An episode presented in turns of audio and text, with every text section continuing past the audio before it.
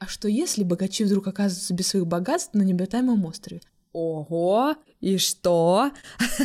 Но Карл тут мне очень помогал. Я просто не верю в искренность Яи. Но меня вот этот момент не смутил. Меня смутил другой момент. Его взрывают пираты. И у меня вопрос, а Подожди, нахрена... какие пираты? Это же пираты были. Нет. Нет? К уровню трэша, который происходит, то вы далеко не все. Бесит? Слушайте, расскажи мне про эту сцену качки. Я знаю, что она какая-то просто супер уникальная, кроме того, что визуально она сделана просто супер круто.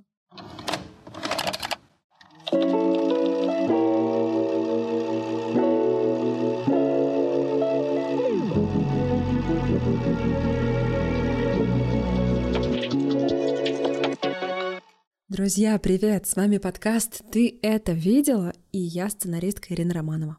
Меня зовут Элина Жукова, и я режиссер. И это наш подкаст, где мы обсуждаем фильмы с помощью хейтерских комментов. И делаем мы это в том числе для того, чтобы треугольников печали в этом мире стало меньше. Да, именно потому что сегодня мы обсуждаем фильм «Главный победитель Канского фестиваля 2022 года» «Треугольник печали» Рубена Эстлунда.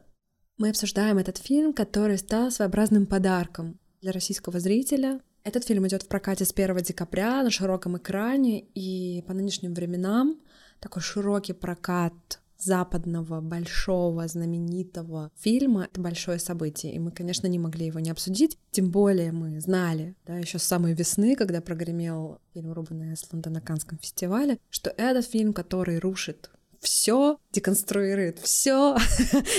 И хочется посмотреть, как это сложилось в этом фильме. А еще мы хотим напомнить вам, что мы обсуждаем все фильмы и сериалы в нашем подкасте со спойлерами. Поэтому, если вы еще не смотрели этот фильм и вы не любите спойлеры, пожалуйста, прослушайте наш разговор после просмотра. Друзья, чтобы нас не потерять или чтобы нас найти, вы можете зайти на Яндекс Музыку, поставив там сердечко, вы подпишитесь на наш подкаст и очень этим нас порадуете. Еще вы можете послушать нас в Apple подкастах. Мы будем очень рады, если вы оставите отзыв в Apple подкастах или поставите оценку в виде звездочек. Это будет просто отлично. Еще вы можете послушать нас в Кастбоксе, на Саундстриме, в Google подкастах и ВК подкастах. Еще мы очень ждем вас в наших социальных сетях. Это телеграм-канал, ты это видела. И наш паблик в Инстаграме. Напоминаем, что соцсетями это запрещены в Российской Федерации. А еще у нас есть Бусти. Мы будем очень рады видеть вас в числе наших подписчиков там. Заходите, пожалуйста, к нам. Ну что, вернемся к фильму. Я хочу сразу пожаловаться. Очень трудно было найти хейтерские отзывы на русском языке. Вот прям не знаю почему, я искала очень-очень долго. Фильм любят, фильм хвалят, но обычные зрители. А вот критики его ругают только так. И я нашла такой коммент, по-моему, он все таки хейтерский, но давай обсудим. Ставлю этому фильму 5 эмодзи какашек из 5. Хороший какой комментарий. Ну, мне кажется, что это, конечно же, хейт такой лайтовый, доброжелательный. Доброжелательный хейт. Ну, я думаю, что эти эмодзи какашек — это еще такая легкая ироничная отсылка к происходящему в фильме в одной из сцен. Ну, давай, наверное, сначала расскажем, о чем фильм сюжетно. Да, давай. Это история о молодом европейце, про феминисте, таком достаточно прогрессивном молодом человеке, или, по крайней мере, считающем себя прогрессивным. Его зовут Карл. Он работает в модельном бизнесе, он модель. И вот он вместе со своей очаровательной девушкой, тоже моделью по имени Яя, отправляется в круиз на дорогущей яхте. Эта яхта попадает в сильнейший шторм, и потом очень немногие участники, выжившие после этого шторма, оказываются на необитаемом острове, где все установки всех участников, включая Карла и Яю, рушатся, и треугольники печали всех участников этого действа очень отчетливые в этот момент. По сути, это такой фильм-катастрофа, хотя задуман как сатира на мир богачей, погруженных в поп-культуру. Еще, мне кажется, важно уточнить, что такое треугольник печали. Это зона, которую так и называли пластические хирурги. Это зона между бровей, где вот если вы хмуритесь, когда вы печальные, у вас появляется такая морщинка. Даже две. Но, если честно, я сначала думала, что там должен появиться не просто одна морщинка, а именно треугольник. И был момент, когда я перед зеркалом стояла, и, ну, это тупо, наверное, но я пыталась э, изображать разные эмоции и понять, как это проявляется. И я поняла, что когда я грущу, у меня только одна морщинка, а вот треугольник, реальный треугольник, появляется, когда я испытываю чувство кринжа. Поэтому даже если хейтеры говорят, что фильм кринж, то это даже как-то подходит под название и, наверное, концепцию все равно. Да, сто процентов. Слово кринж, мне кажется, что такая достаточно точная характеристика того, что в целом в этом фильме происходит. Другой вопрос, что это именно должно происходить, и так задумал режиссер. Ну вот, кстати, такой есть хейтерский комментарий про фильм. Прописные истины, приправленные соусом иронии. Но я не очень поняла, для чего вообще? Но это же просто получается работа на фестиваль. Угу. У меня есть тоже похожий э, хейтерский коммент. Толстосумы снимают про то, как жизнь наказывает толстосумов. Массы посмотрели, и им стало легче, и уснули еще на неопределенное время. Надоело! Четыре восклицательных знака. Снимайте классику, которая учит быть человеком, а не вот это все. Знаешь, э, если говорить об этом комменте, я не могу сказать, что фильм Робина Эслода «Треугольник печали» не учит быть э, хорошим человеком. Фильм-то как раз-таки прям кричит о том, что как бы люди не забывайте об адекватности. И то, что это сделано в настолько неявной манере, хотя казалось бы, есть очень много хейтерских комментариев, которые говорят о том, что в этом фильме все в лоб. С этим тоже трудно спорить. Просто, насколько я понимаю, Каны как раз-таки работают вот с такими острыми темами социальными и очень плюсуют тем фильмам, которые построены вот настолько нетипично. Я думаю, что тут еще есть проблема ожидания и реальности, потому что, как мы обсуждали в прошлом выпуске, я не могла какое-то время купить билет на этот фильм, на самые первые показы, потому что их просто сметали. И в итоге, когда все-таки пошла в кино, то в зале сидел четыре человека, включая меня. И люди в какой-то момент, видимо, изголодались по кино, по походу в кинотеатр. Канны, главный призер, очень много ожиданий. Но если, например, критики в основном ругали за то, что действительно все в лоб, слишком просто, вообще это вторая работа, а почему второй раз такая главная награда? А важно заметить, что режиссер Рубен Эстлунд, который получил реально вторую главную награду на этом Канском фестивале, почему это важно? Это важно еще и потому, что есть пласт именитых режиссеров, у которых есть по две награды. Например, Фрэнсис Форд Коппола, Эмир Кустурица, Михаил Ханики, братья Дарден — это такие уже просто легенды кинематографа, и он как бы становится с ними в один ряд. Потому что другого ряда нет. Три главных награды не получал никто за всю историю этого Канского фестиваля. И поэтому очень много ожиданий от этого фильма. А у людей, мне кажется, просто зрителей их не было, и поэтому они их легче воспринимали. Но не все, потому что, например, моя мама, когда узнала, что я ходила на этот фильм, она сказала, фу, опять говно какое-то канское смотришь. Тут, наверное, тоже надо внести контекст.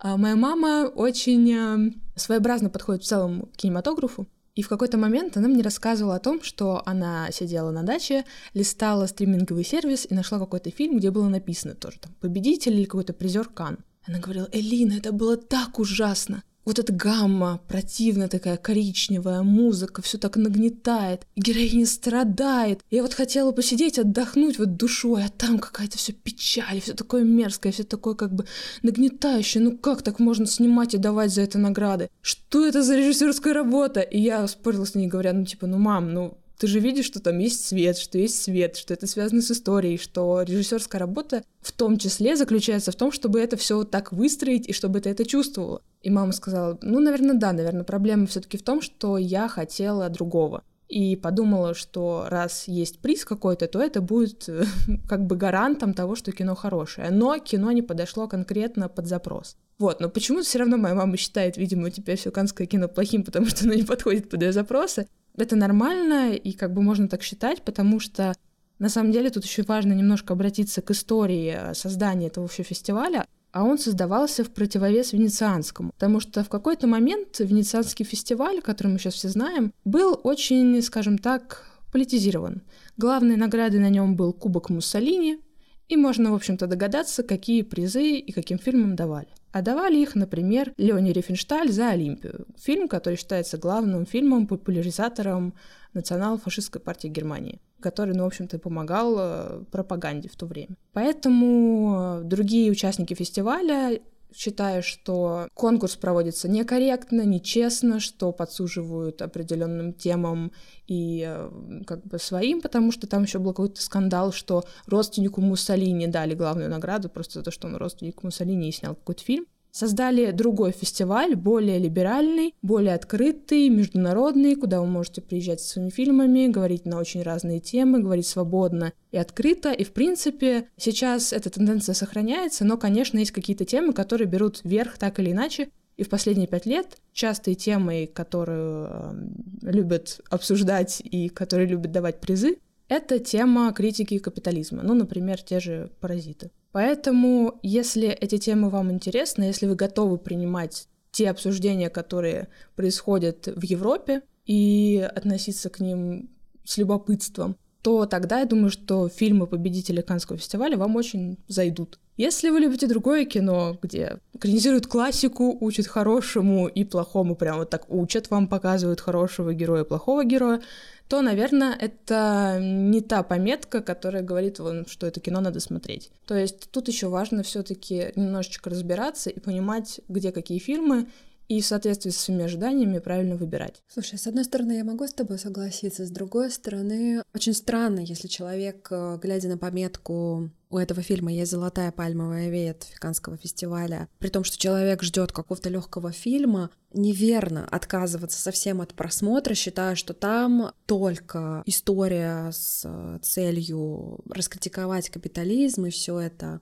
относится исключительно к какой-то западной культуре, нынче так порицаемой в России, скажем так. Я считаю, что все-таки неверно. Да, эти фильмы требуют определенного настроения. Да, эти фильмы требуют определенной концентрации внимания. Да, эти фильмы требуют определенной подготовки, потому что к уровню трэша, который в частности в треугольнике печали происходит, готовы далеко не все. Не все готовы к тому удару, который на самом деле наносит этот фильм под дых очень многим зрителям. Неважно, к какому социальному классу они относятся, к высшему обществу или к низшему обществу. Ну, сделаем такое разделение, отсылаясь к первой сцене этого фильма. Мы видим Карла, главного героя, топ-модель, на неком интервью, которое делает какой-то телеканал. Мы видим предкастинг, череду прекрасных молодых людей, среди которых стоит Карл, и корреспондент э, задает вопрос, ребята, для кого вы сейчас будете сниматься? Для Баленсиаги, где нужно транслировать недоступность, угрюмость, какой-то luxury vibe создавать? Либо вы снимаетесь для какого-то более бюджетного бренда, например, для H&M, где больше демократии, где больше свободы ввиду того, что а, ну, это более дешево. Да, я бы даже не сказала, что там больше демократии, просто улыбки лучше продают. И ты купил новую кофточку и рад, и ты улыбаешься. Да, да, да, разумеется, вот. По сути, Карл является неким промежуточным звеном между высшим и низшим. Это вот какая-то такая модель, которая может и туда качнуться, и сюда. И мы становимся на позицию этого человека, которого буквально в следующей сцене Окей, но не в следующей сцене. В следующей сцене идет момент кастинга, его просят расслабить его треугольник печали и пройтись. Вот. А потом мы видим его на показе, где работает его девушка Яя, и он занимает место согласно купленному билету, и его смещают с этого места, потому что пришел человек поважнее, чем этот Карл. Более того, он не единственный, кого попросили убраться с того места, билет на которое куплен. И получается, что нам режиссер в самом-самом начале дает намек на то, что все будет перевернуто с ног на голову. И это один из признаков комедии, которые мы можем ожидать. И все, что происходит дальше, работает на какие-то паттерны, которые относятся именно к комедии. Но есть вот такой комментарий. С самого начала у вас есть отвратительная пара, которую вы хотите избить. Потом они переносятся на корабль. В это трудно поверить, как и весь тот детсад, который начался дальше. Что значит детсад, который начался дальше? Слушай, я подразумеваю, что детсад начинается со сцены перевоза нутеллы на корабль, продолжается сценой, где все блюют, и у некоторых диарея, взрывом на судне и абсолютно, да, какой-то полярной истории, которая происходит уже на так называемом необитаемом острове. То есть настолько потрясаются все основы, настолько резко мы заскакиваем после каких-то очень камерных сцен, где Карл и я и выясняют отношения друг с другом, где мы как раз-таки видим, как Карл транслирует свое принципиальное отношение к тому, что гендерные роли и гендерные стереотипы, по крайней мере, их нужно стирать. Он не позиционирует себя как мужчина, который обязан платить за женщину Он не позиционирует ее как женщину, которая должна своей красотой нивелировать свою необходимость за все платить. Мы видим сначала их в замкнутом пространстве их э, съемных комнат в отеле, где они выясняют свои отношения, а потом мы попадаем в свободное солнечное пространство. Это яхты, которая не заложи туда Робин Эстланд какие-то знаки, да, в виде того же смещения скупленного места, мы бы считали это чем-то таким идиллическим. Сначала мы попадаем в рай, который на самом деле не такой уж и рай, если его перевернуть с ног на голову. Даже, честно, не увидела здесь все равно детского сада. Ну да ладно. Ну, хейтер увидел. Но я вообще, мне очень понравилась эта сцена с э, Нутеллой, есть даже такой коммент.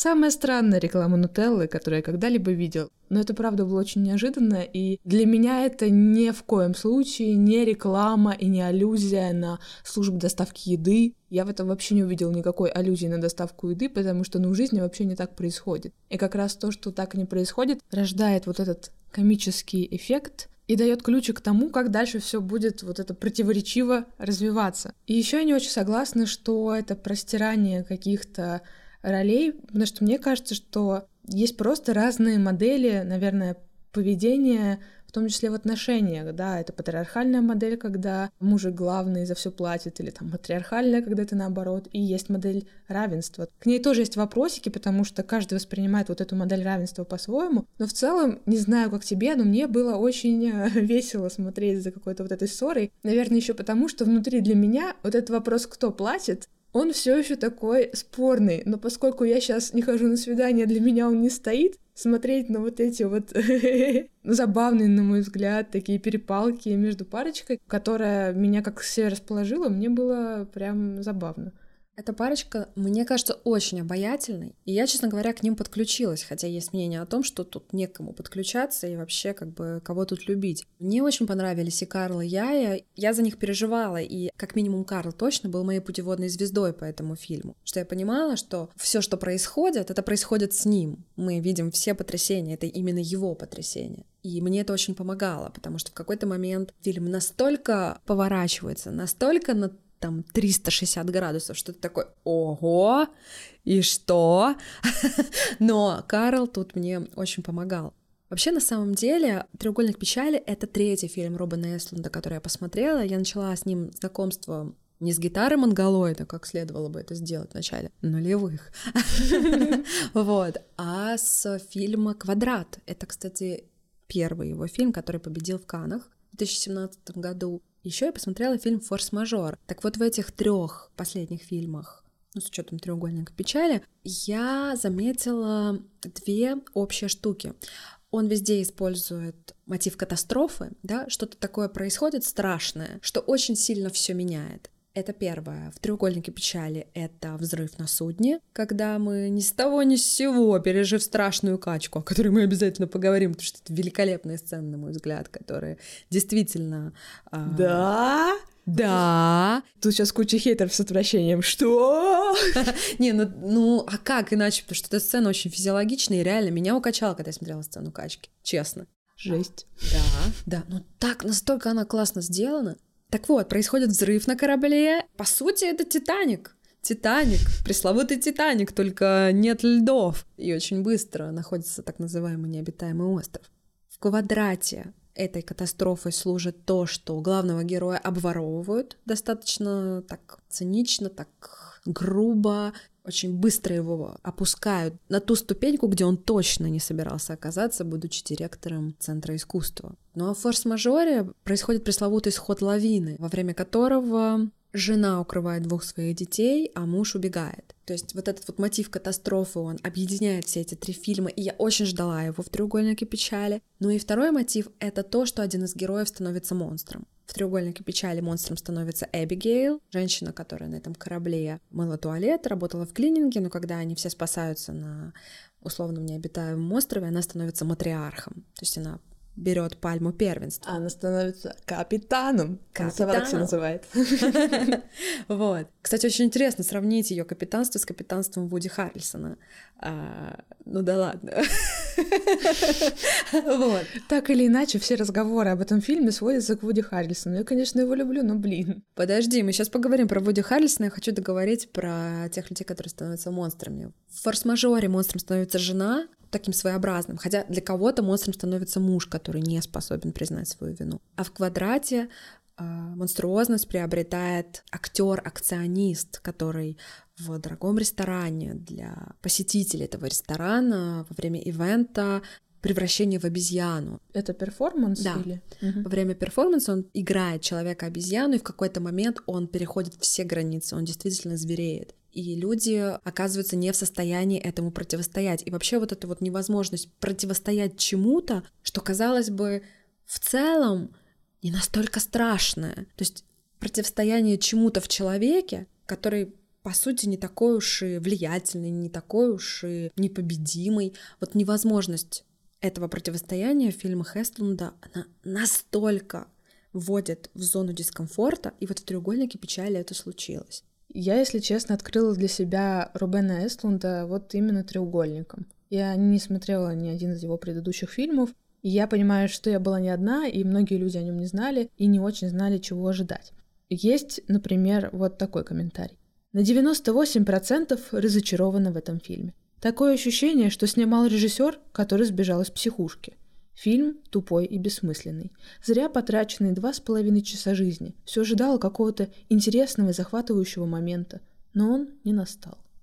Две звезды поставила только из-за того, что было два смешных момента. И все. Очень жаль, что здесь не написано, конечно, что за два смешных момента, но я, когда готовилась к нашему выпуску, я почитала разные интервью этого режиссера, в том числе и про этот фильм, и в одном из интервью когда его спрашивали, почему это такая сатира, причем здесь марксизм, капитализм, ленинизм, вот это все, он сказал, что конкретно этот фильм «Треугольник печали» — это не размашистая социальная сатира, а этологическая зарисовка.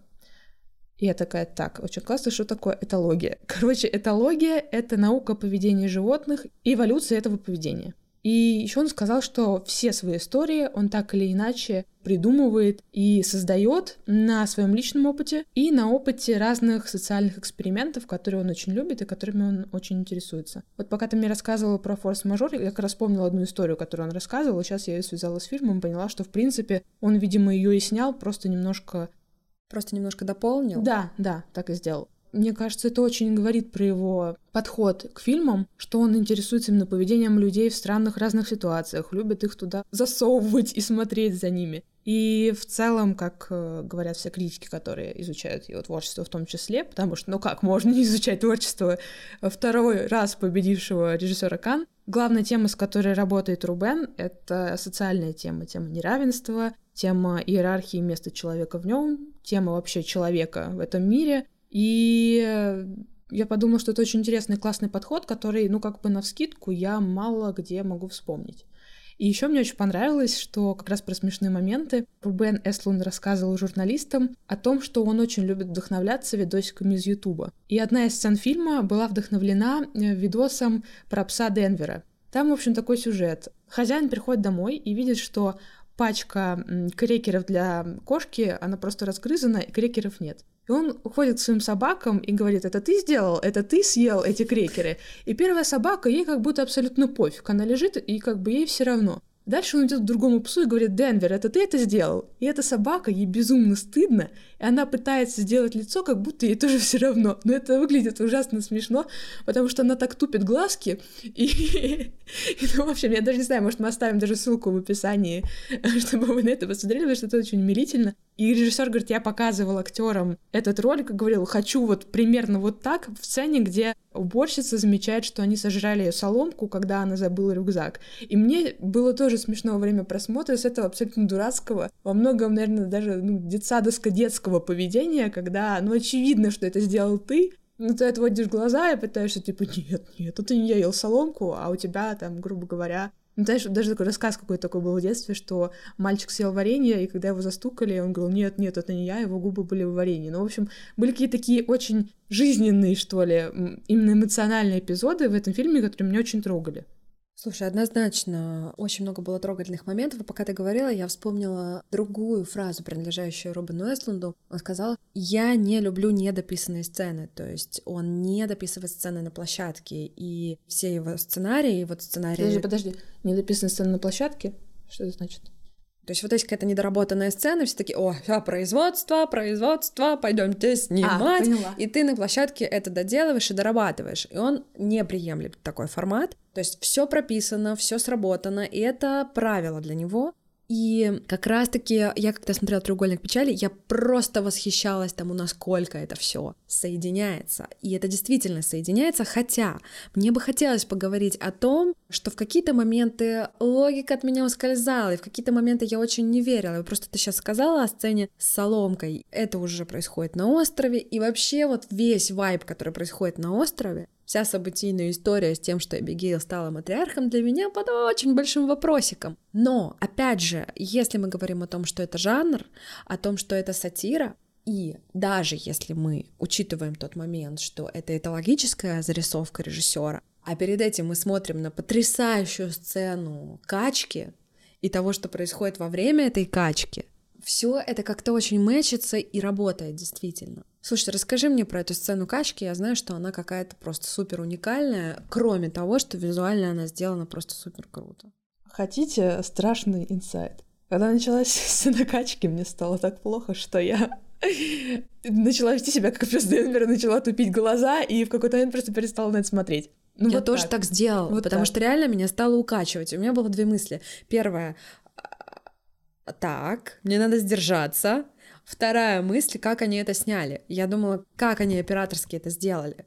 Потому что ведь это действительно раскачивание. И я, знаешь, там есть такой прекрасный момент, который как раз-таки нас переводит вот из этой благостности какой-то такой, которая на этом судне происходит, по крайней мере, для тех, кто плывет на них в качестве гостей, нас переводит в сцену того, что все поменялось. Там просто происходит легкая тряска, и стеклянные подвесочки на лампах дрожат. И после этого начинается жесть, которая нарастает, нарастает, нарастает. И заканчивается в итоге взрывом. Я когда смотрела, я тоже думаю, они реально качали весь этот корабль, или они просто камеру так угу. покачивали, потому что в том же доме дракона, когда снимали сцены на корабле, там просто качалась камера на специальной установке и актеры как бы тоже чуть-чуть подкачивались. А тут нет, тут реально построили установку в павильоне корабля, его качали, и актеров укачивало. Им даже закупали отдельные таблеточки, если у кого-то была прям сильная морская качка, хотя они были не в море, но они что-то там припевали, как говорил режиссер. Снималось это там довольно долго, и еще полгода только отдельно сцена вот этой тошниловки обрабатывалась э, компьютерно. Это адская длинная сцена, и когда мы сначала ждем, так сказать, первый взрыв, от одного из пассажиров, и я такая, блин, сейчас он блеванет. Какой ужас! То есть вообще в целом это же настолько, ну, это неудобная тема вот эта вот тошнота, какие-то вот эти телесные проявления, все эти fluids, как их называют хейтеры иностранные, то есть жидкости тела, когда все это упоминается, это считается да, такая да. сниженная коннотация, это просто вот ну, ниже пасть просто некуда, дно уже пробито, как бы, вот. И это все так нагнетается потрясающе. И когда ты задаешься автоматический вопрос, зачем мне это смотреть? у тебя автоматически возникает ответ. Но по сути, режиссер осуществил одну из твоих главных мечт, которая, да? которую ты никогда... Да, у тебя была я... такая мечта? Да нет, подожди, дай мне договорить.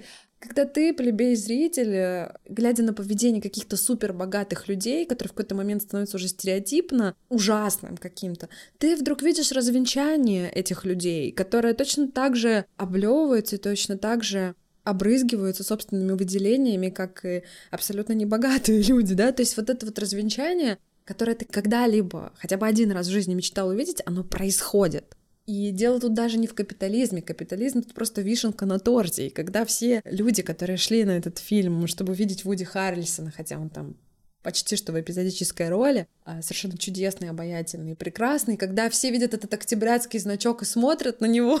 Ну, это правда было смешно, потому что даже я знаю, что там малюсенький Ленин, и почему он с октябрятским значком. Слушай, я так присматривалась к этому значку, и тут же полезла гуглить, как выглядел октябрятский значок. И вот октябрятский значок, там же реально молодой Ленин должен да, быть. маленький. Да, и мне значок. показалось, что все таки у Вуди это некая, ну, то есть стилизация. Под... Это реально октябрятский Реальный? значок, я просто знаю, потому что недавно я сама искала его на Авито. Ну, мне надо было. Ну, наверное, все октябрятские значки были очень разными. Ну, это один из видов, я как раз просто потому, что его искала, я его быстро считала. Так-то, наверное, нет, но меня это позабавило. Хотя, я думаю, что эту сцену не, не нужно воспринимать прям буквально, потому что это все таки тоже визуализация такая чувство меня тошнит. И как говорил mm-hmm. э, Рубен Эслунд, это тоже личный опыт. Он как-то просто катался на каком-то судне и всех начало очень сильно укачивать, какую-то женщину вырвало, и люди, которые были рядом, они так... Им было неприятно, они это всячески показывали, они такие, мы уйдем, вот давайте отсюда уйдем. И он, и он говорит, что было бы классно, чтобы эти все люди, по большому счету, не могли бы уйти. Ну, как бы корабль, замкнутое пространство. Если переводить это на какую-то метафорическую штуку, что тебя там тошнит от жизни и тошнит от всего-то, но ты не можешь с этого уйти, надо что-то с этим делать, это тоже, ну, одно из вариантов прочтения этой сцены. Согласна. Но ты знаешь, есть такой комментарий. Сценарий один из самых неумных, которые я когда-либо видел в кино, не говоря уже об актерской игре, которая была просто ужасной. Должно было насторожить появление Айрис Бербин в актерском составе, что является верным показателем для B-муви. Знаешь, мне очень понравилось, что упомянули актрису второго плана Айрис Бербин, которая играла как раз-таки женщину с инвалидностью, которая говорила только одну фразу. Тут, э, становясь на сторону выбора каста, который сделал Рубен Эслунд, э, могу сказать, что мне понравился выбор абсолютно всех. Меня абсолютно устроило как зрителя, что я не знаю Харриса Диккенсона, что я впервые видела Шарл Бедин, что Доля де Леон, которая сыграла Эбигейл, это вообще просто актриса вне какого-то моего поля зрения была всегда, и у нее настолько лицо, которое, кажется, ты видела, видела где-то сто процентов, потому что люди, которые работают в клининге, ну, стереотипно выглядят вот примерно как-то так. И меня триггерили комменты о том, что все люди пошли на Вуди Харрельсона. Мне кажется, что фильм «Треугольник печали» — это настолько не маркетинговая штука, что ну, странно идти там только на одну звезду. Это тебе странно. Почему бы не пойти на одну звезду, которая на постере в середине ярко стоит и написано «Вуди Харрельсон», ну, мне кажется, это все-таки было в том числе маркетинговой уловкой, потому что вот меня больше, знаешь, даже удивило не то, что там есть Вуди Харрельсон, а то, что все настолько любят Вуди Харрельсона. Хотя он, по сути, ну, тут я, наверное, тоже не очень компетентна, потому что не все его роли знаю, но самая известная масс- масс-маркет, массовая роль — это Хеймич в «Голодных играх», где он играет чувака, сломленного этими самыми играми, который постоянно бухает. И в этом фильме он тоже постоянно бухает в каюте и вообще почти ни из нее не уходит, только на момент э, вот этого званого ужина и потом на момент подкаста со своим новым другом и владельцем яхты. Как, как трогательно и мило, что в фильме «Треугольник печали» тоже есть подкаст, ребята. Такой стихийный прекрасный подкаст. Есть такой коммент. Вуди Харрельсон. Как он мог опуститься до этого проекта?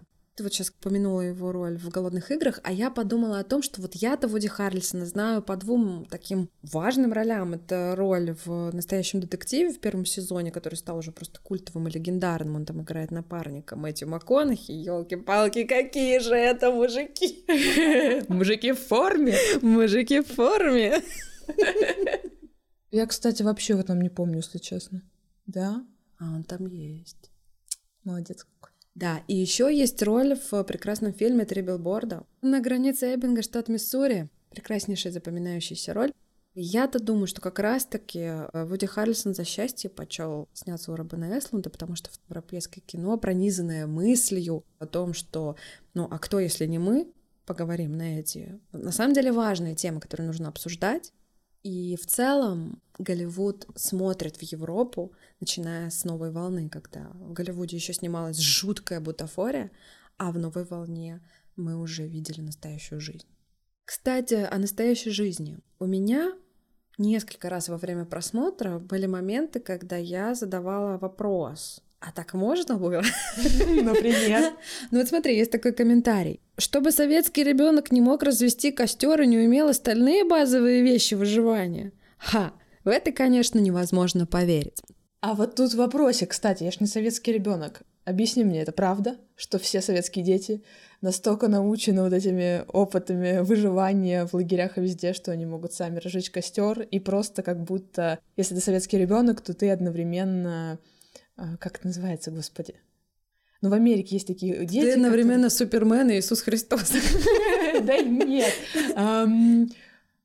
В мультике «Вверх» мальчик получает значки, чтобы стать, это как-то называется? Скаутом. Да, вот типа вот, если в Америке есть скауты, то в СССР все почти что были скаутами, когда были пионерами. Слушай, ты знаешь, когда СССР распался, мне было всего 4 года. А, ну все, закрываем я... вопрос тогда. И все, что я помню из СССР, это красненький рояльчик э, с прилагающейся к нему такой упрощенной нотной грамотой. То есть я была еще маленькой, я не дошла ни до каких э, октябрят и прочих ребят. Э, наверное, это к лучшему, может, к худшему, не знаю.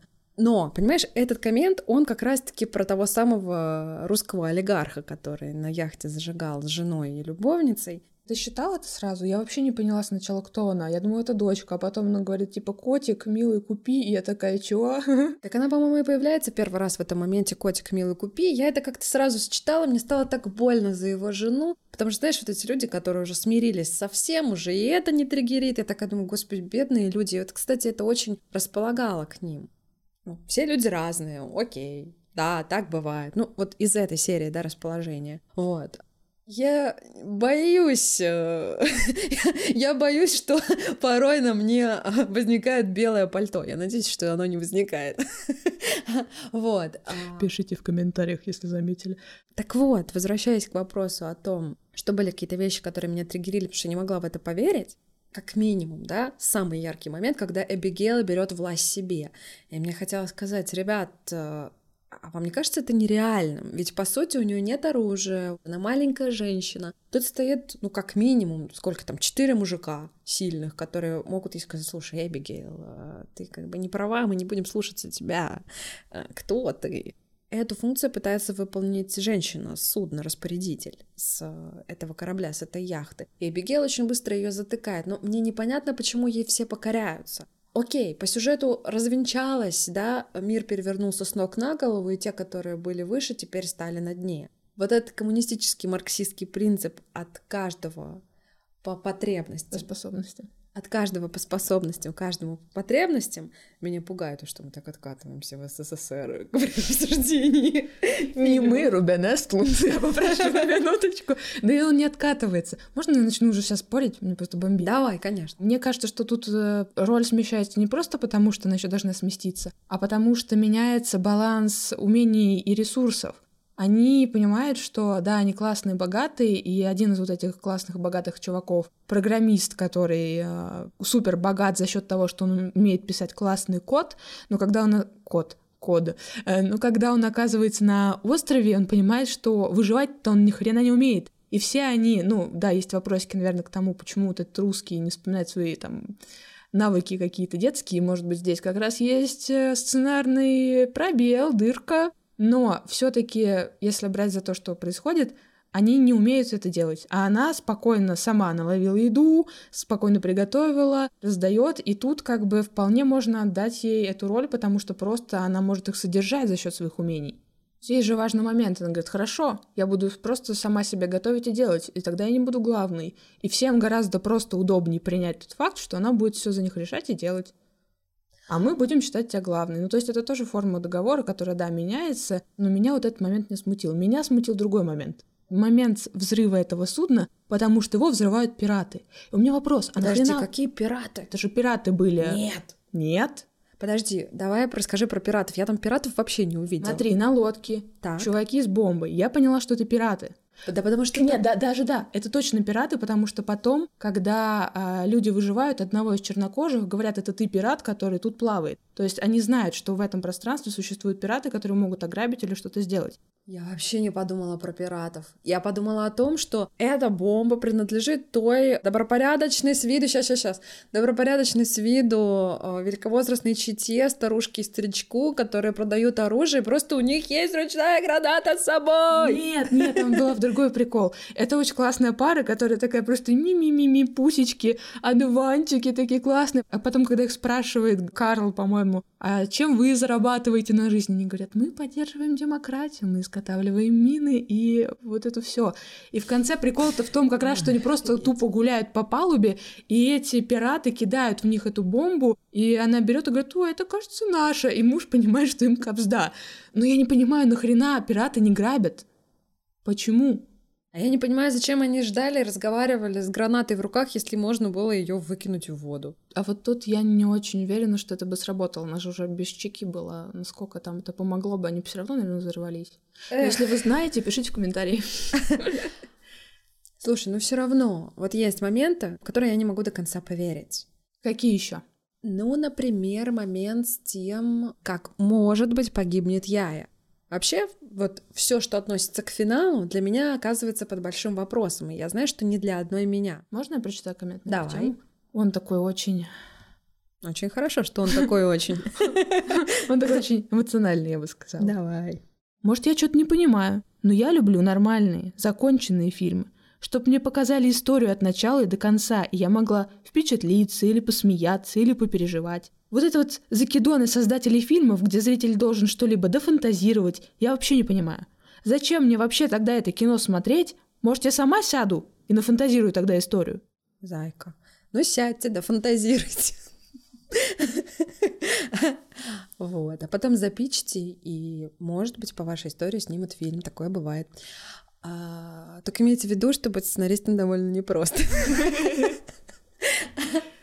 На а... меня, на меня, если честно, тоже немножко кольнул этот открытый финал. И давай его обсудим, потому что у меня здесь нет каких-то однозначных ответов. Если еще я могу объяснить, почему там сцена тошноты как-то монтировалась Вуди Харрельсоном, то финал я как-то не могу однозначно объяснить. А подожди, что ты считаешь финалом? Что ты называешь финалом? А я считаю финалом момент, когда Эбигейл идет как зверь с камнем на сидящую Яю, которая по мне очень странно, спокойно сидит и что-то говорит, абсолютно понимая, что сейчас ее захотят убить, но никак на это не реагируют. И потом мы видим э, бежащего под музыку Карла сквозь вот эту чащу, через которую они, в общем-то, шли к вот этому выходу в цивилизацию. Слушай, на самом деле я считаю всю линию Эбигейл и Яи подводкой к финалу и подготовкой финала, а самим финалом, да, самой ударной финальной сценой, которая ставит такую точку, это все таки пробежка Карла через вот эти заросли, которые в моменте выглядят так, как будто бы он по сути, стоит на месте, сражаясь с какой-то вот этой вот запутанной и запутывающей его, уводящей вглубь листвой. Вообще, на самом деле, я очень ждала того, что сейчас Яя заведет Эбигейл на вершину горы, и сбросит ее с вершины горы. Ну, потому что эта женщина реально задолбала Яю как минимум, и вообще-то задолбала всех. Даже по ощущениям зрителей, на самом деле занимает э, не то место, которое могла бы занимать, хотя она действительно классно охотится, хотя она вообще-то крутая. Но тем не менее, настолько вот негативно испытываешь эмоции по отношению к ней автоматически, что просто ну, подкипает, так сказать. Но тем не менее я этого не делаю. Потом мы видим, что они спустились с горы и подошли вот на этот песчаный пляж и увидели этот открытый лифт. И я такая, господи, я иди туда, что ты тут продолжаешь тусоваться, зачем ты села на этот песок? А она же села на этот песок, потому что Эбигейл ее попросила, сказала, давай посидим, там проживем этот момент. Эбигейл так садится, и... И очень понятно, что Эбигейл тянет момент, когда ее власть уйдет, потому что да, все вернется назад. Конечно, ей так не хочется возвращаться обратно, потому что она только-только как бы заняла то место, которое она мечтала занять, которое она заслуживает, да, то есть, в общем, это так понятно, господи. А я и в свою очередь э, как бы проявляет вот эту свою роль такой понимающей, да, хорошо настроенной молодой женщины, которая все так как-то понимает. Я просто не верю в искренность Яи, когда она там дружила с Эбигейл, это все игра, это все попытка подстроиться, это попытка выжить. Я в это все не верю. Мне хочется, чтобы все стало на свои места, потому что к этому моменту фильма я уже я устала. Я устала смиряться с этим как зритель тоже. И поэтому, когда я вижу Эбигейл, крадущуюся с камнем, я вот просто сидела вот так, особенно в последние, вот самые последние моменты, потому что я... Прости, вот так это Ира просто глаза закрывает рукой, вы не видите, но это так. Есть такой эмодзи фейспалм называется. Вот. Мне это было очень тяжело воспринимать. И когда я увидела Карла бегущего через эту листву, у меня было три варианта. Либо он только что узнал о том, что Эбигейл все-таки убила Яю, и он бежит от этого, бежит от этого, понимая, что рано или поздно его точно постигнет та же участь. Но он же бежит к ним по тому же пути, по которому мы не шли. Мы же этого не видим, мы не видим его путь, мы просто видим какую-то листву. Да, почему-то в моей голове это было, что он по той Вот видишь, это бежит. ценность считывания этого момента. Потом я подумала о том, что он может бежать на помощь Яе, понимая, что эти две опасные женщины на опасном вайбе пошли в какое-то опасное место. И просто поубивают друг друга. Да. Либо третий вариант.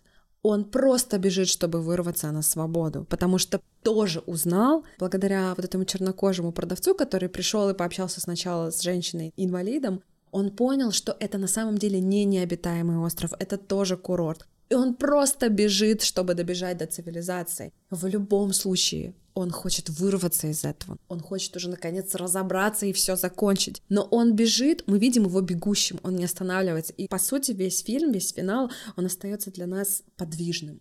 И, конечно, это Бесит? бесит. Бесит, потому что Рубен Эстлунд нас, грубо скажем так, подвешивает, погружает в это состояние. Он сначала нас укачал, а потом он нас тупо загнал. Опять же, повторюсь, это абсолютно физиологичное кино, это очень круто, да, вот в плане воздействия. И ты потом такое выходишь из этого и такая... Вот. Тогда у меня такой вопрос тебе. Мы как-то говорили, что в самом начале выпуска, что это кино все таки говорит о том, что важно быть человеком. А где здесь это тогда? Ну смотри, если даже брать эту концепцию трех финалов, если человек бежит э, в попытке спастись, это страх и это человеческая эмоция. Если человек бежит в попытке спасти свою девушку, это тоже говорит о многом. Это говорит о человеческом порыве, спасти свою любовь, да, хотя к этому моменту их пара пережила уже столько потрясений, что мне кажется, что там никакие отношения уже спасти невозможно, они друг другу стали чужими. Ну и третье желание вырваться на свободу — это тоже абсолютно человеческий порыв. И поскольку я смотрела этот фильм все-таки через призму тех событий, которые именно с Карлом происходят, я не могла не подключаться именно к какому-то человеческому желанию. Мне хотелось вырваться на свободу от этого всего уже. И весь этот остров, и вся эта яхта, и все-все-все, что произошло, мне хотелось на свежий воздух. А, вот. Очень человеческое желание. Сбежать из кинотеатра. Выбежать из кинотеатра, посмотрев очень сильное кино. Это, по-моему, виртуозная режиссура, когда человек может тебя погрузить в такое состояние, показывая тебе приятный мир благополучных людей, приятный во многих отношениях мир. Очень далекий, далекий, как и Баленсиага. И H&M. Для моего кошелька, ладно. Ладно. Чему тебя научил этот фильм, Ира? Элин, я поняла, что я не поплыву никуда, ни на каком корабле.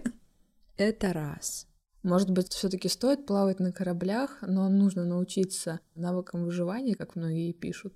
Ребята, посмотрел фильм, учитесь разжигать огонь. Я, кстати, подумала о том, что, скорее всего, в какой-то экстремальной ситуации я буду абсолютно беспомощной. И, конечно, в этом смысле нужно подтягивать навыки там, первой помощи, самопомощи и так далее. Какой-то правильной самопомощи, а не такой, как в фильме. Вот видишь, чем мне нравится фильм Рубена Эстлунда, это тем, что после просмотра этого фильма я начинаю свысока смотреть на всех. Я такая, да, это надо было сделать так, это надо было сделать так, как бабка тут. Вот, как Господь Бог, тут всем раздаю роли и начинаю судить. И по сути, этот фильм, он настолько тебя вскрывает, что ты затриггеренная всем этим, начинаешь реально вот эту вот токсичную историю, которую в фильме и показывает режиссер, по большому счету. То есть ты становишься на место этого человека, ты занимаешь вот это освободившееся место, Что-то я улетела, какое освободившееся но место. освободившееся место из начала фильма, когда героев просят пересесть. То есть тебя попросили пересесть, или ты села на это место. И это очень ценно. Ты на чувственном уровне это делаешь. Ну, или не делаешь, но я это сделала. И я понимаю, что я тоже очень во многом не права, очень во многом не права в оценке этого фильма или в оценке героев, которых мы видим в этом фильме. И это очень ценно, это часть режиссерского замысла, скорее всего. Ну, либо это вчитанный мною туда момент. Нет, это очень классный момент. Я, честно говоря, вообще об этом не подумала, но сейчас так сказала, и и он очень классно ложится, и я думаю, что там даже что-то такое есть. А тебя чему научил этот фильм, Элина? Ты научилась расслаблять свой треугольник печали? Нет. Я, когда смотрела этот фильм, подумала о двух вещах. Первое, я поняла, что я эм, никогда не задумываюсь о людях с инвалидностью. Ну, наверное, это тоже нормально, потому что ты там занят своей жизнью, какими-то своими проблемами. Но вот когда я увидела этот кадр, когда она там просит, чтобы ее спасли, вытащили из воды на этой какой-то надувной штуке, я понимаю, что это капец. Ну, потому что в таких тяжелых условиях э, не мочь практически ничего, это просто жесть. И, конечно, мне понравилось, что фильм э, добавляет еще этих персонажей не только потому, что это повесточка, и нам нужна инклюзивность, но и потому, что действительно заставляет задуматься немножко о том, что зациклен ты бываешь иногда на своей жизни настолько, что вообще ничего не замечаешь, даже там, не будучи супер каким-то богатым человеком. Но это так. А еще был момент, э, который меня просто тоже выводил из себя. Это момент, когда людей начинает тошнить на вот этом ужине, и официанты такие, ничего, ничего, вот выпейте еще вина, выпейте вина, вам станет получше. Думаю, какое вино? Если они рванулись, какое вино? Потому что воду же надо пить просто чистую, и в какой-то момент там кому-то уже предлагают стаканчик воды, но меня удивляло, что они все еще продолжают впихивать им эту еду и это дорогое вино. Зачем? В какой-то момент я просто такая, так, может быть, может быть, я что-то не знаю. Я полезла в Google, в общем, короткий лайфхак. Если вы вдруг траванулись или съели что-то несвежее, чувствуете, что вам плохо, не надо есть эту еду или что-то другое раздражать свой э, организм. Нужно выпить воды и какое-то лекарство типа активированного угля или энтеросгеля, это не реклама, если что, но которое поможет вывести вам вот эту неправильную пищу. Не надо зажирать, не надо. А то с вами может случиться то, что случилось с многими героями этого фильма. Да и с нами-то в жизни. Вот чем мы считываем-то так эту сцену хорошо. Ну да, от этого никто не застрахован, что поделать. Давай тогда еще подведем итог, кому все-таки стоит посмотреть этот фильм, потому что мы так поспорили в начале. Этот фильм однозначно стоит посмотреть тем людям, которые изголодались по прокату громких и сильных зарубежных картин в России. Ну и вообще, я думаю, что этот фильм стоит посмотреть тем, кому нравятся сложные фильмы, фильмы, над которыми нужно поработать дополнительно. Артхаус. Артхаус. Ну, я не думаю, что этот фильм артхаус в чистом виде. Все-таки, знаешь, как я слышала некоторые отзывы, что это один из самых зрительских фильмов Рубена Эслунда, если вы начинаете с него, например, как ты. Mm-hmm. Это очень правильная история. Я, когда досмотрела один из фильмов Рубена Эслунда на стриминговом сервисе, мне автоматически предложили фильм Роя Андерсона не путать с Уэсом Андерсоном. Я в свое время пошла на этот фильм Роя Андерсона с очень длинным названием, который начинается как «Голубь сидел на ветке», и дальше mm-hmm. там ту-ту-ту-ту-ту. Размышляя о чем то Да. Я пошла на этот фильм как на фильм Уэса Андерсона, и я так прифигела во время просмотра. Просто потому что этот фильм настолько артовый, настолько сложный, что ты не можешь его вывести совсем без подготовки и без злости. Потому что когда приходишь вот такой неподготовленный на настолько сложные фильмы, ничего кроме злости не остается. Так вот, если вы любите такие фильмы, как фильм Роя Андерсона про голубя, я думаю, что треугольник печали очень зайдет. И если есть потребность посмотреть фильм высказывания в классическом варианте, поскольку действительно фильм высказывания, welcome on board. Господи. Да. Англицизмы свои повтаскивали. Я еще думаю о том, что... Элина, заканчивай. Что значит англицизмы свои повтаскивали? Мы любим всех. Да, да, ладно. Это, это забыли. А еще я думаю, что этот фильм подойдет вам, если вы любите фильмы «А что если?». А что если богачи вдруг оказываются без своих богатств на необитаемом острове? А что если и всякие вот такие как бы придуманные вещи воплощенные, то это то, что стоит посмотреть. Согласна. Кстати, пич Робена Эслунда, да, краткий рассказ об этой картине очень и очень вписывается в концепцию «а что если?», то есть такая вот сумасшедшая история, когда ты знакомишься с этим питчем, ты такая думаешь, ой, а как ты это будешь продавать? Или как вы это будете продавать? Это очень интересно. История это сложилась и получилась, и это очень здорово. Пожалуйста, сходите посмотреть этот фильм в кинотеатре. Он будет идти еще минимум неделю. Я загуглила, до 21 mm-hmm. декабря он точно будет в российском прокате. Он точно идет в кинотеатрах э, днем и вечером. Пожалуйста, сходите, порадуйте себя, посмотрите этот фильм на большом экране, потому что это красивый фильм. Ну что тут говорить, красивый, очень красивый фильм. Ну что, друзья, спасибо, что вы были с нами и дослушали этот выпуск практически до конца. Подписывайтесь на нас, мы есть на Яндекс Музыке, на Google подкастах и Apple подкастах, также в Кастбоксе и Саундстриме, и даже в ВК подкастах, если вдруг вы любите слушать подкасты там. Еще подписывайтесь на наши социальные сети, там бывают мемы и вообще много всего интересного, включая книжные подборки и э, сериальные подборки. Да мы вообще-то много про фильмы рассказываем, и мы там очень доброжелательные, милые. А, но нам можно писать всякие смешные и не очень комментарии, отправлять стикеры и писать свои впечатления об этом фильме в том числе.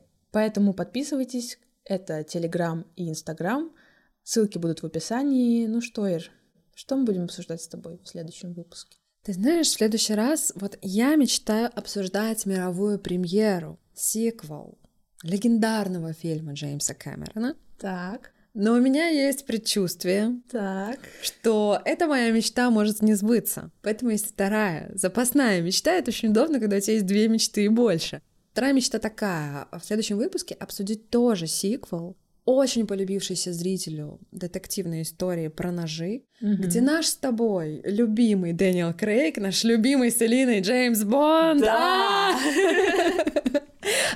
Он играет там роль следователя, роль детектива, частного детектива. И вот, может быть, мы будем обсуждать именно этот фильм.